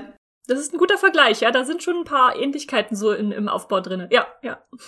Genau, falls wir nochmal eine Geheimtippfolge machen, dann bringe ich den doch mal mit. In der Weite der Nacht, äh, The Vast of Night, ähm, Mystery Film bei Mystery Sci-Fi bei Amazon. Genau. Ähm, danke für den Apple TV Plus Tipp, Esther. Dann kommen wir jetzt zu einem Tipp, den Max den wir ja schon oft erwähnt haben heute im Podcast, unser Serienexperte Max Wieseler aus der Moviepilot-Redaktion, kommen wir zu einem Tipp von ihm. Und zwar endlich auch mal eine Animationsserie, beziehungsweise Calls ist ja eigentlich auch eine Animationsserie, wenn man es genau nimmt, äh, der ein bisschen anderen Art. Dann machen wir gleich mit der nächsten weiter, einem Anime. Und zwar Wonder Egg Priority bei Wackernim. Und Max wird euch da jetzt ein bisschen mehr drüber erzählen. Ton ab. Hallo, hier ist der Max. Ich habe euch auch einen Streaming-Geheimtipp mitgebracht, und zwar die Anime-Serie Wonder Egg Priority heißt sie. Und es ist Frühling, ich bin gerade im Anime-Fieber, deswegen habe ich jetzt äh, für euch einen kleinen Geheimtipp rausgesucht von der ganzen Masse an Animes, die ich gerade gucke. Wonder Egg Priority ist eine zwölfteilige Serie, also recht kurz und die gibt es bei Wakanim zu streamen. Das ist ein deutscher Anime-Streaming-Dienst, den könnt ihr sogar kostenlos gucken. Ein Großteil, was es dort gibt, ähm, aber mit Werbung und wenn ihr ohne Werbung gucken wollt, dann müsst ihr ein Abo abschließen. Aber einmal kurz, worum geht's überhaupt in Wonder Egg Priority? Es geht um die 14-jährige Ayoto, deren Freundin vor einiger Zeit Selbstmord beging und seitdem geht Ai nicht mehr zur Schule und eines Nachts trifft sie einen sprechenden Käfer. Der führt sie zu einer Spielhalle mit einem Automaten, aus dem sie ein rätselhaftes Ei bekommt und äh, als sie schläft, gelangt sie in eine mysteriöse Parallelwelt, in der sie diese seltsamen Eier brechen kann. Und in diesen Eiern befinden sich die Seelen von jungen Menschen, die Suizid begangen haben. Und Ei und noch drei weitere Mädchen müssen in dieser Parallelwelt den Seelen helfen, gegen ihre Traumata anzukämpfen. Diese Traumata nehmen nämlich die Gestalt von grausamen Monstern an. Und warum stellen sich die Mädchen überhaupt diesem Kampf? Äh, sie alle haben Menschen verloren und ihnen wird versprochen, wenn sie genug Eier und damit Aufträge in Anführungszeichen erledigen, können ihre verstorbenen Freunde wieder zurückkehren. Soweit, so spoilerfrei. Ich kann euch die Serie wirklich nur ans Herz legen. Die ist ganz besonders. Sie vermischt verschiedene Genres vom Magical Girl, von Slice of Life, Drama und eine Prise Horror, ganz viel Fantasy alles sehr, sehr schön gemischt, hat mich sehr an die Persona-Reihe äh, erinnert. Ich weiß nicht, ob ihr die kennt, das ist eine ganz bekannte Videospielreihe, wo es auch so um Parallelwelten geht. Und die Serie sieht wirklich unglaublich toll aus. Der Zeichenstil hat mir sehr gefallen. Die Serie ist sehr schrill, poppig, bunt und sehr flüssig animiert. Und steht halt, dieser Stil steht halt im krassen Gegensatz zu dem, was für Themen dort verhandelt werden, weil dort werden Themen wie Selbstmord, Mobbing, Belästigung und Selbstverletzung, also wirklich äh, harte und düstere Themen verhandelt. Und das macht die Serie wirklich sehr, sehr toll und mit sehr viel Feingefühl. Und die Charaktere sind einfach, die schließt man so schnell ins Herz. Es sind vier junge Mädchen, die alle grundverschieden sind und sie haben alle so einen tiefen Schmerz und man lernt sie wirklich kennen im Verlauf von wirklich wenigen Folgen und die Serie hat mich wirklich äh, weggepustet. Also kann ich wirklich allen nur empfehlen. Wonder Egg Priority bei Wakanim. Und jetzt gebe ich wieder zurück ins Streamgestöber und wünsche euch noch viel Spaß mit ganz vielen weiteren tollen Tipps. Ciao. Ich glaube, Max hat diesen Tipp nur rausgesucht, weil wir gerade Ostern hatten und ihr über Eier reden wollt. Ich bin mir ziemlich sicher, dass du recht hast. ich muss ehrlich gestehen, ich muss bei, ich habe es jetzt zum zweiten Mal gehört, die Nachricht von Max und muss, musste bei der Nachricht schon wieder was zu heulen anfangen, einfach weil allein der Gedanke dran, mir eine Serie anzugucken, wo Teenager-Mädchen in einer Parallelwelt über Suizidtraumata hinwegkommen müssen, äh, allein die Vorstellung, also ich glaube, ich würde nur heulen in dieser Serie, hab aber Lust drauf bekommen. Wie geht's denn dir damit, Esther? Ja, auf jeden Fall. Also, dass da so völlig verschiedene Sachen zusammenkommen und anscheinend auch gut zusammenkommen, wie Max das so beschreibt, seien es nur Eier oder Monster oder äh, richtig schwere Themen von Suizid bis zu anderen Sachen. Also, das ist, klingt schon spannend, wie das verpackt ist. Und ich hatte vorhin auch nochmal geguckt, die, dieser Streamingdienst, der war mir auch gar nicht so ein Begriff, weil ich sonst nicht so viel Anime gucke, also ab und zu zwischendurch mal. Ähm, und wenn er sagt, es ist sogar äh, teilweise gratis, beziehungsweise ich habe auch gesehen, man kann 14 Tage Testabo abschließen, äh, einfach mal so, um es auszuprobieren. Das, äh, da steht einem nichts mehr im Weg, oder? Das mit dem Testabo finde ich cool, weil mit Abo ist ja dann offenbar werbefrei, wie Max sagt. Hm. Da bin ich dann, glaube ich, noch eher dabei. Ich bin so eine absolute, absolute Werbeverabscheuerin. Das, das, das bin ich nicht mehr gewohnt. Ich gucke auch nie ähm, analoges äh, TV. Das, das, das macht mich alles rasend, wenn dann Werbung geschaltet Alle wird. Alle halbe Stunde, ja, das ist schlimm, das kann ich auch nicht mehr. nee, kann ich auch nicht mehr. Das hat uns äh, Streaming auf jeden Fall ein bisschen gerettet, beziehungsweise verdorben fürs analoge Fernsehen. Ähm, ich, wenn ich Animes gucke, auch e-, eher selten, dann gucke ich immer bei Crunchyroll, da gucke ich immer Jojo, Jojo's Bizarre Adventure. Auch was, was ich dann nächstes Mal mal wieder als äh, Geheimtipp mitnehme für euch. Und das klingt echt super. Ich werde auf jeden Fall diese Serie gucken, aber ich werde sie auch erst dann gucken, wenn ich mich so richtig stark fühle. wenn ich, wenn ich mich so richtig stark und stabil fühle. Vielleicht, vielleicht warte ich noch, bis Corona vorbei ist. Oder der April zumindest mit dem Aprilwetter, wo da nur noch Sonne draußen herrscht und du auch wieder ein bisschen was Sonniges, dein sonniges Gemüt mit etwas Schwererem äh, belasten kannst. Genau, ich fange diese Serie an, sobald es stabile 20 Grad bis Sonnenschein draußen hat. Dann bin ich bereit für Wonder Egg Priority. Genau, nochmal für alle. Bei Wackernehmen gibt's Wonder Egg Priority. Danke, danke, danke, Max, für diese große, äh, großartige Sprachnachricht. Und dann mache ich gleich mit einer Serie über Teenager-Mädchen weiter die definitiv, äh, denke ich, nicht so traurig ist wie Wonder Egg Priority. Wir nähern uns ja auch langsam dem etwas heiteren äh, Seriengebiet mit unserem achten von zehn Streaming-Tipps heute. Und zwar geht's um äh, ausnahmsweise einen Film, den ich mitgebracht habe, beziehungsweise einen Filmtipp, den ich mitgebracht habe bei Netflix. Das ist vielleicht von allen Sachen, die wir heute vorstellen, der wenigst, am wenigsten geheime Geheimtipp. Ich glaube aber trotzdem, dass den sehr viele nicht gesehen haben, obwohl es bei Netflix ist. Denke ich auch. Und ja. zwar, ja, und zwar Eighth Grade, also achte Klasse.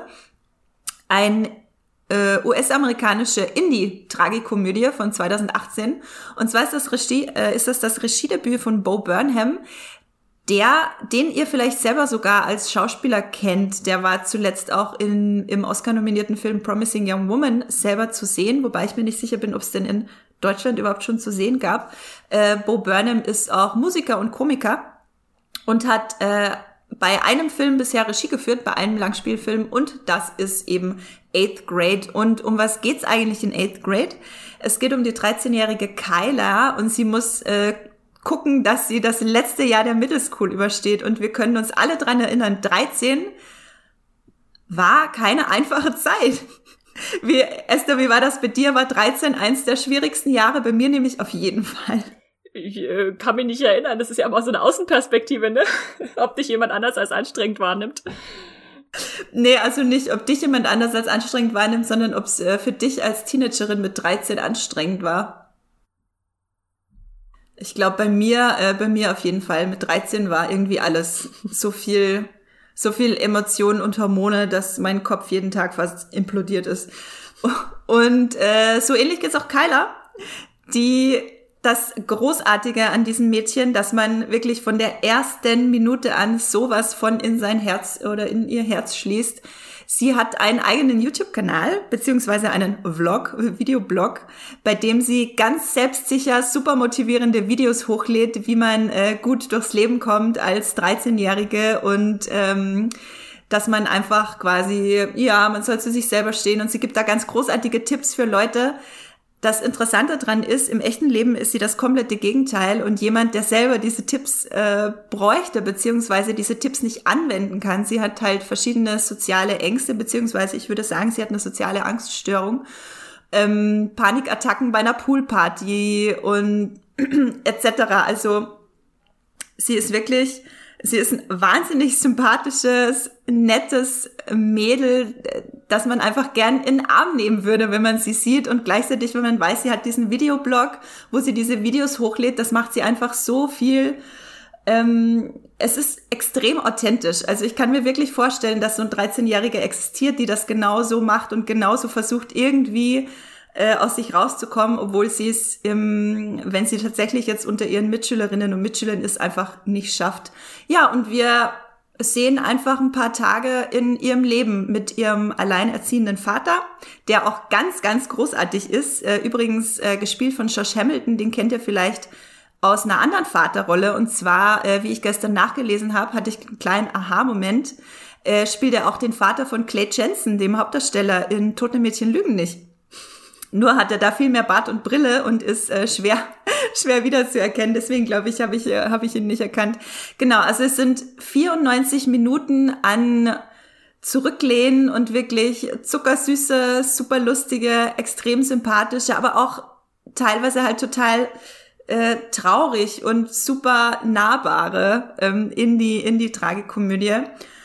Und ich glaube auch gerade jetzt, vielleicht in Corona-Zeiten, ist das wirklich ein Film, den ihr euch angucken solltet, weil es geht halt auch viel darum, wie das funktioniert, Kontakt zu anderen Leuten aufzubauen, wenn es eigentlich nicht so gut funktioniert.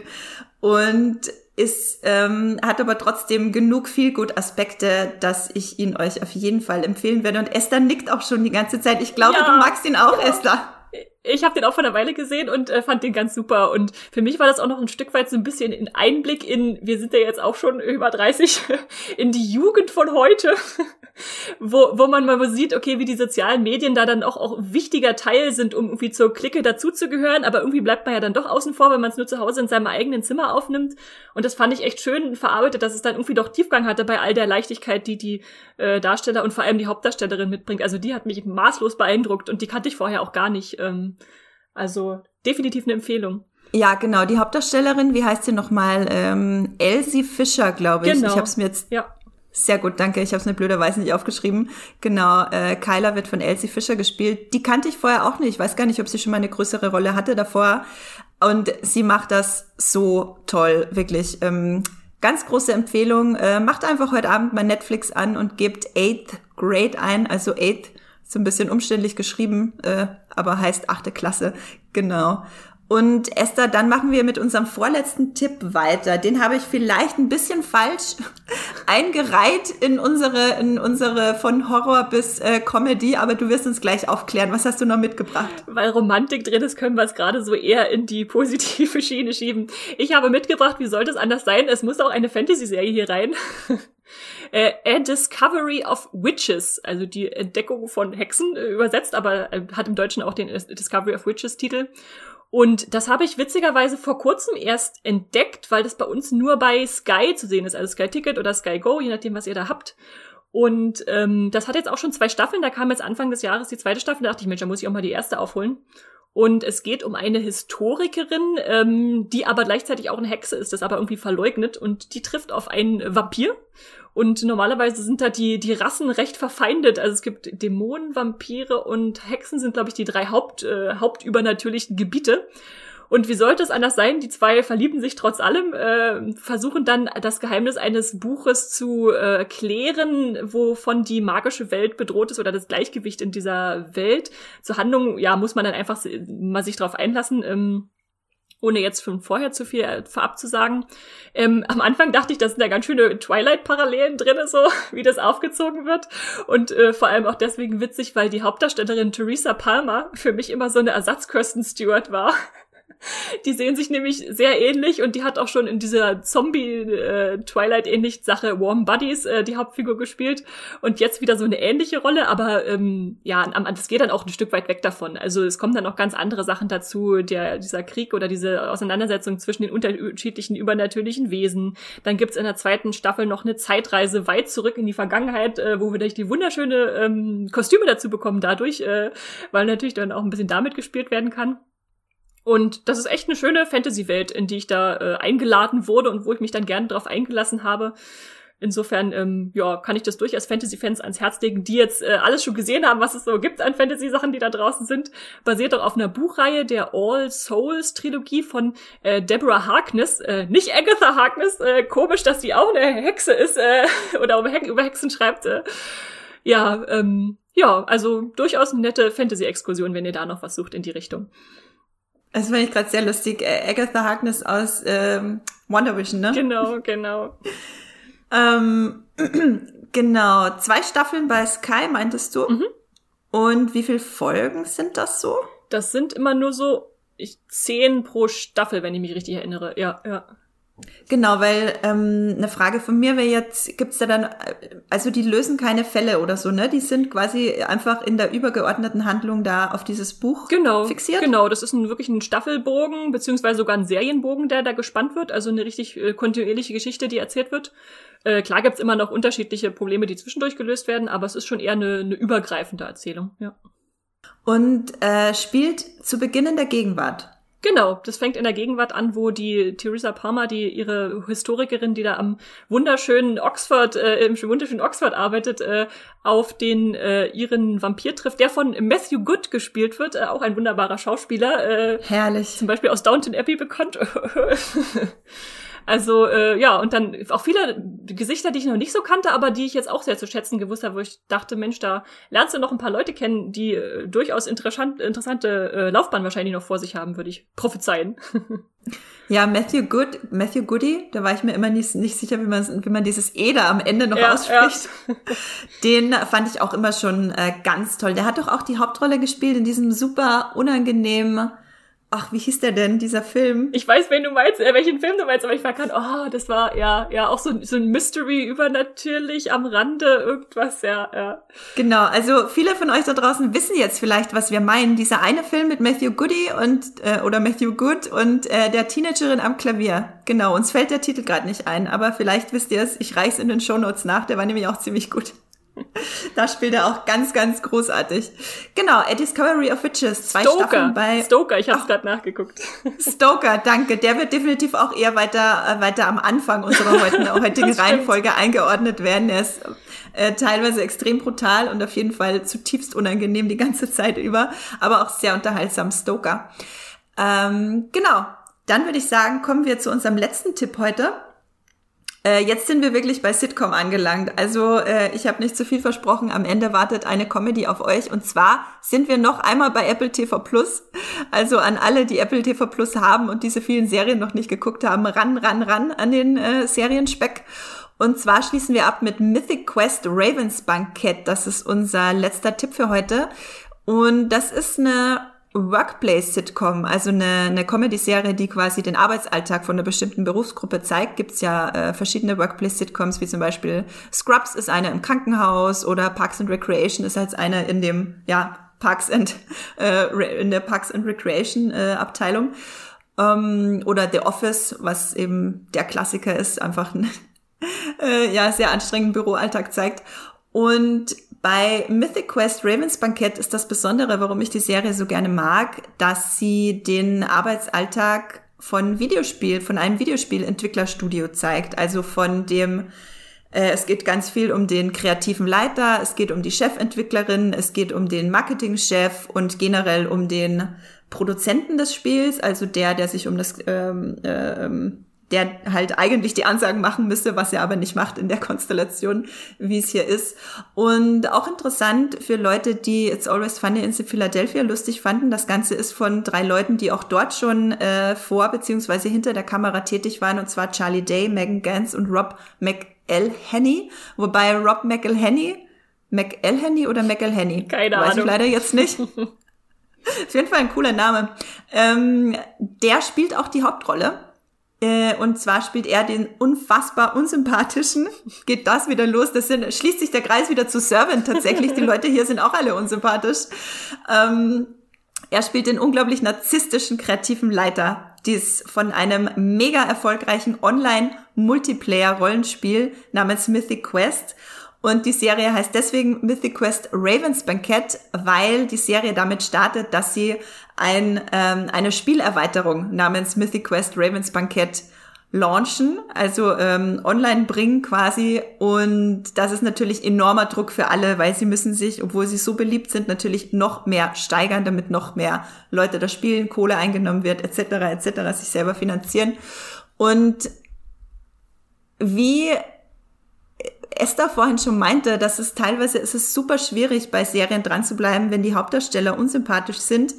Bei Comedy-Serien finde ich, verhält sich das aber nochmal anders, weil Comedy-Serien spielen auch ganz oft damit, dass die Komik dadurch entsteht, dass alle so unerträglich sind und äh, sich immer weiter reinsteigern dadurch in die absurdesten Situationen.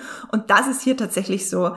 Gleichzeitig ist mit der Chefentwicklerin Poppy Lee ähm, ein ganz, äh, mein absoluter Lieblingscharakter. Äh, auch eine sehr, sehr coole Frauenfigur in der Spielebranche gelungen. Und tatsächlich, manchmal kann sich Mythic Quest nicht so ganz entscheiden, will es jetzt soziale oder, oder ja, wichtige Thematiken in der Videospielbranche, wo viel drüber diskutiert wird, abdecken oder will es wirklich eine vollkommen absurde, schräge Comedy über absolut narzisstische Charaktere sein in der, in der, kreativ, in der kreativen Branche? Und es nimmt beides so ein bisschen mit. Dadurch wirkt es manchmal ein bisschen viel auf einmal.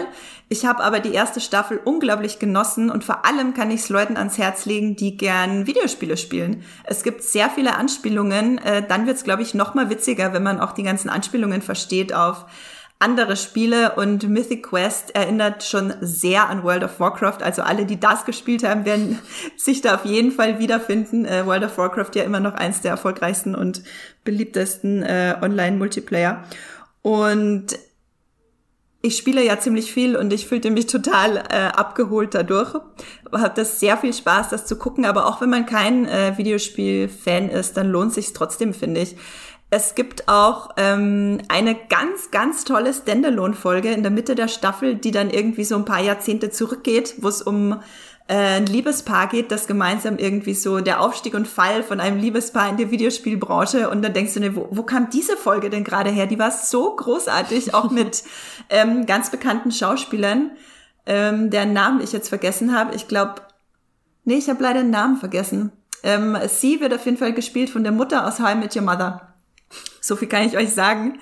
Und sie haben auch die letzte Folge ist äh, eine Corona-Folge, heißt, es ist während der Pandemie gedreht worden, äh, gedreht worden und jeder hat es von sich zu Hause aufgenommen. Also die ganze Folge ist ein langer Videocall zwischen den ganzen ähm, Mitarbeitern diesen Videospiel, dieses äh, Videospielentwicklerstudios und äh, ganz, ganz großartig, ganz, ganz äh, bezaubernd. Und es gibt tatsächlich auch ein paar traurige, sehr nahbare Momente.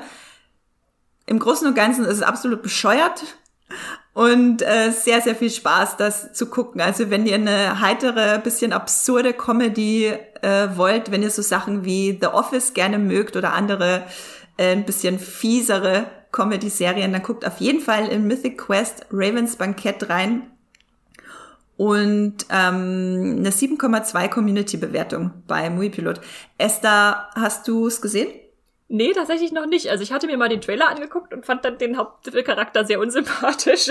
Ist er auch. Wie du schon meintest, aber das gehört natürlich dazu. Ich bin jetzt nicht auch der größte Workplace-Comedy-Fan. Was mich noch so ein bisschen am meisten interessiert hat, war, dass anscheinend der Titel so, der klang so nach Fantasy. Ist es sicher ein Fantasy-Spiel, wenn du es mit World of Warcraft äh, vergleichst? Äh, Gibt es denn da irgendwelche Spielesequenzen drin, die da irgendwie eingebaut werden? Oder wird das noch irgendwie mehr in die Serie mit reingenommen? Die, oder sind das wirklich nur die Entwickler, die da im Mittelpunkt stehen? Äh, man sieht immer wieder mal auch Szenen aus dem Spiel mhm. und es ist auch äh, eine sehr ähnliche Welt, wie man es von äh, Warcraft, von dem Warcraft-Universum kennt, also mit äh, verschiedenen Rassen. Ich glaube eh eben Menschen, Orks, Zwerge. Ich weiß nicht, was da noch alles rumlief. Ich weiß nicht, ob es jetzt auch noch äh, Nachtelfen gab oder was das war bei Warcraft. Das ist so lange her, dass ich Warcraft 3 gespielt habe, obwohl ich so geliebt habe. ähm, genau, also da wird immer mal wieder was eingebaut Ähm, das fand ich tatsächlich auch ganz cool dass immer mal wieder müssen sie quasi ins Spiel, um irgendwas zu fixen oder, oder treten im Spiel gegeneinander an, wenn sie irgendwas ausfechten wollen zum Beispiel. das ist auch äh, ganz, ganz cool gemacht tatsächlich. Und was ich dir auf jeden Fall sagen kann, wenn du den Hauptcharakter unsympathisch findest, er kriegt auf jeden Fall noch mehr Tiefgang. Mhm. Ähm, er kriegt noch einiges an Tiefgang im Verlauf der ersten Staffel und er kriegt auch sehr, sehr viel Kontra von eben der Chefentwicklerin Poppy Lee. Und deswegen funktioniert es auch sehr gut, mhm. weil sie ihn immer wieder erdet. Obwohl sie natürlich selber auch mal ihre, ihre Ausschreiter hat, Ausschreitungen hat, wie jeder Charakter. Und ähm, Community-Fans werden sich freuen, weil Danny Pudi eine Rolle spielt. Wieder einen sehr unnahbaren, sehr, ähm, ja, sehr, sehr schon also in dem Fall ist es kein autistischer Charakter, aber er ist auf jeden Fall sehr wenig nahbar und spielt den Marketingleiter auch eine sehr, sehr lustige Rolle. Genau. Das war unser letzter Tipp für heute. Mythic Quest, Doppelpunkt, Ravens Bankett bei Apple TV Plus. Eine Staffel gibt's. Ich glaube auch, dass es verlängert wurde. Ich glaube auch, habe was von der zweiten gelesen, ja. Genau, da freue ich mich auch schon besonders drauf. Und dann kommen wir noch zu unserem letzten Kapitel in dieser Podcast-Folge. Eins vorweg, wenn euch diese Folge gefallen hat, wenn ihr uns gerne hört, denkt dran, wir sind auch zu abonnieren. Wir sind nicht nur zu hören. Wenn ihr uns noch nicht abonniert habt, dann macht das sehr gerne bei Spotify, Apple Podcast, Podcast Addict oder wo ihr sonst so eure Podcasts hört. Genau, und dann kommen wir noch zur Fanpost. Ein, das äh, größte Dankeschön immer geht natürlich an euch da draußen raus, an alle lieben Fans und Zuhörerinnen und Zuhörer. Ohne euch wäre Streamgestöber nur die halbe Miete, wollte ich gerade sagen. Ohne euch wäre Streamgestöber nur um, ähm, zu zehn Prozent zu lustig auf jeden Fall. Und Esther, du hast Feedback mitgebracht. Genau, ich habe über Ostern Post gekriegt äh, über Instagram von Rick und der schreibt, als Fan und regelmäßig Hörer von Streamgestöber würde ich mich freuen, wenn ihr Folgen über die Serien Yellowstone und Bosch machen würdet. Mich würde eure Meinung dazu interessieren. Ähm, und dann, ja, ich habe auch ein bisschen mit ihm geschrieben und natürlich habe ich Yellowstone gesehen, aber ich glaube als einzige bei uns in der Redaktion. Äh, und habe ich, ich überlege gerade, wann habe ich denn davon erzählt? Es muss in dem äh, beste Serien 2020 Podcast gewesen sein. Da hatten wir nämlich schon mal drüber gesprochen, dass der bei so einem, dass diese wunderbare moderne Western-Serie, die ich vielleicht ein bisschen mit Succession und ein bisschen mit diesen ganzen anderen Taylor Sheridan-Filmen wie äh, Wind River oder Sicario, äh, den, den Film vergleichen würde. Die hat so eine ganz tolle Stimmung. Aber die war halt bisher immer nur bei Sony AXN äh, zu sehen, also so einem ganz obskuren äh, Sender. Ist jetzt aber seit letzten Freitag bei, äh, in, bei Amazon Prime bei den Channels dabei. Also man kann da jetzt wieder so einen Channel dazu buchen, wie wir es vorhin schon bei Stars Play gesagt hatten, dem Sony AXN Channel. ähm, da ist dann vielleicht die, die Schwelle ein bisschen, bisschen niedriger, da noch mal reinzuschauen, weil das wirklich eine großartige Serie ist mit Kevin Costner und Kelly Riley und äh, fantastischen Darstellern und äh, einem tollen Familienintrigen-Drama im wunderschöner Landschaft der USA. also alle, die sich gefragt haben, wo, Kevin, wo war Kevin Costner die letzten Jahre, dort ist er. er reitet wieder herum und äh, schaut sich Landschaft an und äh, diktiert seine Familie, was sie machen soll. Nee, genau. Und also das ist auf jeden Fall eine Empfehlung, die ich auch gerne unterstützen würde, die, die Rick uns gegeben hat. Und dann habe ich auch noch mit ihm zu Bosch geschrieben, was ich nicht kenne. Hast du das mal gesehen, äh, Andrea? Tatsächlich habe ich mhm. ähm, zwar Bosch nicht gesehen, nein, aber ich weiß, dass es eine der mit Abstand bestbewerteten ähm, Fall der Woche Serien ist, die es so gibt, weil ich war letztens auf der Suche nach einer neuen Serie mit äh, Fällen der Woche und dadurch bin ich auch auf Evil gestoßen, aber ich habe gesehen, Bosch hat äh, Bosch war da auch ganz oben mit dabei auf der Liste und hat wahnsinnig gute Bewertungen. Ich habe es aber nicht gesehen, möchte jetzt aber reingucken. Ja, mir geht's nämlich auch so. Er schrieb da auch die langlebigste, erfolgreichste Amazon-Eigenproduktion und äh, ein Cop, der Fälle löst und gleichzeitig irgendwie im Mord seiner Mutter ermittelt und so in der alten Schule ein bisschen überall aneckt, wenn man das so kennt. Dann immer jeweils Staffelbögen hat für größere Fälle, wie sich das anhörte. So ein Whodunit als, als Perle mit Jazz und Bourbon und äh, was da so dazu gehört. Und äh, ich habe auf jeden Fall Lust, jetzt auch mal reinzuschauen, genau. Können wir uns ja vielleicht mal gemeinsam auf die Fahne schreiben, uns das mal anzuschauen. ja, und haben wir ja. Mit, Haupt, mit Hauptdarsteller äh, Titus Welliver, den äh, hat man, habt ihr bestimmt schon mal gesehen. Ich hab, verbinde ihn in meinem Kopf vor allem mit äh, Lost und dem Mann in Schwarz dort. also auch ein klasse Darsteller. Ja, danke für diesen Tipp, Rick, auf jeden Fall. Den geben wir hier schon mal weiter. Vielleicht noch an andere, die sich auch melden, sagen, das ist super, müsst ihr gucken. ja, danke an diese tollen äh, Tipps äh, von Yellowstone und Bosch. Ich finde es ganz interessant, weil wir jetzt damit auch noch zwei weitere Geheimtipps reingeschmuggelt haben in unseren äh, Geheimtipp, in unseren Geheimtipp-Podcast. Die werde ich euch natürlich auch noch mal in den äh, Shownotes äh, in die Shownotes reinballern, die beiden Tipps, damit ihr das auch noch auf der Brille habt, wenn ihr später nachgucken wollt, was ihr jetzt eigentlich gucken sollt heute Abend. Genau, ich ähm, habe auch noch was mitgebracht und zwar haben wir eine Mail bekommen von dem Andreas und er schreibt, dass ihm die Podcast-Folge von letzter Woche, die Streaming-Highlights im April 2021 richtig gut gefallen hat. Da hatten wir euch nämlich darum gebeten, uns Feedback zu geben zu der Podcast-Folge, weil wir ausprobieren wollen, jeden Monatsende für quasi den darauffolgenden Monat. Ende März war es jetzt eben für diesen April, der ja schon angefangen hat, eine Übersicht zu machen, was die wichtigsten Serien sind, die ihr nicht verpassen solltet. Und das wollen wir regelmäßig machen und euch fragen, wie ihr das findet, ob wir das regelmäßig machen sollen. Und Andreas fand das super. Er schreibt, ich werde definitiv ähm, in einige von euch vorgestellten Serien reinschauen. Super finde ich auch, dass ihr Serien wie Tonis Welt ansprecht. Solche kleineren Serien gehen nämlich oftmals im Netz unter, so dass man sowas gar nicht mehr auf dem Schirm hat. Genau für alle nochmal zur Erklärung. Tonis Welt ist das Spin-off, das jetzt, glaube ich, glaube ich, bei TV Now startet äh, in diesem Monat. Hört am besten einfach den Podcast. ähm, und zwar das Spin-off von Club der Roten Bänder. Genau, die Serie habt ihr bestimmt schon mal gehört. Andreas schreibt, vielen Dank dafür, macht weiter so und führt bitte das Konzept so weiter.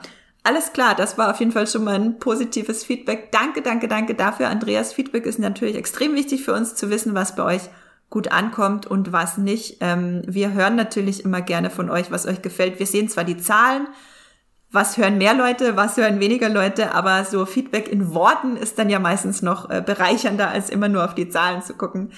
Genau, und eine sehr interessante Sache. Ich habe bei Twitter gelesen, dass manche glauben, dass, Streamgestöbe, dass wir Streamgestöbe in unserer Freizeit machen und wollte richtig stellen, dass das nicht stimmt.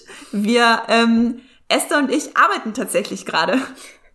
Wir äh, machen Streamgestöber auf Arbeitszeit. Wir machen das als Teil von Moviepilot in der Moviepilot-Redaktion. Das wollte ich einmal nur richtig stellen. Wir machen das zum Glück nicht in unserer Freizeit, auch wenn es so viel Spaß macht, dass ich es fast äh, so äh, in meiner Freizeit, dass es sich fast so anfühlt, genau. Jawohl. Äh, wenn ihr uns sonst noch unterstützen wollt, dann wie gesagt gerne abonnieren, schreibt gerne einen Kommentar bei zum Beispiel Apple Podcast oder Podcast Edit geht das. Da könnt ihr auch äh, eine Sternebewertung und einen Kommentar hinterlassen. Da freuen wir uns auch besonders. Nehmen wir auch immer gerne mit in den Podcast. Ansonsten weiteres Feedback und Themenwünsche geht immer, immer, immer an podcast@moviepilot.de De. Jawohl, und wenn ihr jetzt noch weitere Folgen hören wollt, dann könnt ihr, wie schon gesagt, gerne in die letzte Folge 135 reinhören, wo wir über die wichtigsten Serien im April reden, äh, die natürlich auch noch äh, nach dem April gelten, je nachdem, wann ihr die Folge hört. Und Folge 121, da habe ich mit Esther auch über einen riesigen Serien- und Filmeschwall geredet, und zwar über die über 309 Filme und Serien bei Disney Plus. Folge 121, da gucken wir, was lohnt sich. Genau, ansonsten, wenn ihr Walking Dead Fans seid und ein bisschen tiefergehende Sachen hören wollt, wo wir auch, äh, also was heißt tiefergehend, wo wir quasi auch auf den Inhalt eingehen, weil ihr es schon gesehen habt, wo wir auch spoilern, könnt ihr zum Beispiel jetzt unsere Recap-Schnack-Folgen anhören, die ich mit Max gemeinsam aufgenommen habe. Und Esther hat auch zwei mit Max aufgenommen und Eve hat auch eine mit Max aufgenommen zu den sechs Zusatzfolgen von The Walking Dead. Genau, da könnt ihr mal die Recap-Schnack suchen in eurem Streamgestöber-Feed. Esther, sag doch mal, wo kann man dich denn außerhalb des Podcasts finden? Mich könnt ihr lesend finden bei Moviepilot natürlich mit Artikeln, äh, die unter Esther Stroh oder Strawstar zu finden sind und auf Twitter und Instagram als Straw-Star, wo ihr euch zum Beispiel meine Ostereier angucken könnt, äh, die ich mit Fantasy-Symbolen versehen habe aus äh, Filmen und Serien.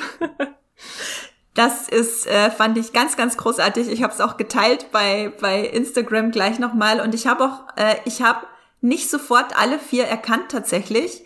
Ähm, interessanterweise habe ich mir bei Game of Thrones schwer getan, mhm. weil ich nicht, äh, nicht gleich wusste, dass dieser dreiköpfige Drache oder beziehungsweise das, was aussieht wie ein dreiköpfiger Drache, äh, Game of Thrones ist.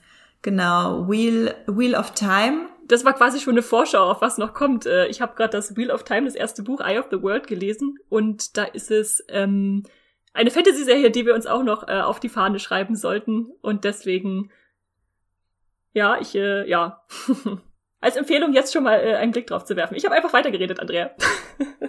Ach, du hast einfach weitergeredet. Das ist aber schön. Dann muss ich mir das gar nicht aufschreiben, weil dann hat das ja auch niemand bemerkt, dass das Internet gerade hing. Wundervoll. Dann kann ich euch auch noch sagen, wo ihr mich äh, finden könnt außerhalb des Podcasts. Und zwar bei Twitter und Instagram unter Andrea Woeger, also Andrea Wöger, mein Name, wenn ihr das eingibt, findet ihr mich. Und beim Muipilot gibt's mich auch unter Andrea Wöger und unter Science Fiction klein und zusammengeschrieben. Ich habe keine Ostereier bemalt und auch keine Fotos davon gemacht, aber ihr findet andere spannende Serien- und Filmentdeckungen von mir auf Twitter und Instagram. Genau, dann bleibt mir nur noch zu sagen, habt eine schöne verkürzte Arbeitswoche oder Schulwoche und oder Ferienwoche ähm, für die, die noch zur Schule gehen. Stimmt. Oh, das waren Zeiten, als man noch so, als, ja, uff, nee, ich gar nicht drüber nachdenken. Ähm, habt auf jeden Fall noch eine schöne Woche. Ich hoffe, ihr hattet Spaß bei der Folge. Bleibt zu Hause, bleibt gesund und streamt was Schönes. Tschüss. Tschüss. Das war die neue Folge Streamgestöber. Abonniert uns bei Spotify, Apple oder der Podcast-App eures Vertrauens und wir freuen uns auch ganz besonders über eure Bewertungen. Die Musik wurde aufgenommen und produziert von Tomatenplatten. Feedback und Wünsche gehen am Podcast at muipilot.de. Wie ihr mit eurer Sprachnachricht im Podcast landet, erfahrt ihr in den Shownotes und unter www.muipilot.de slash podcast.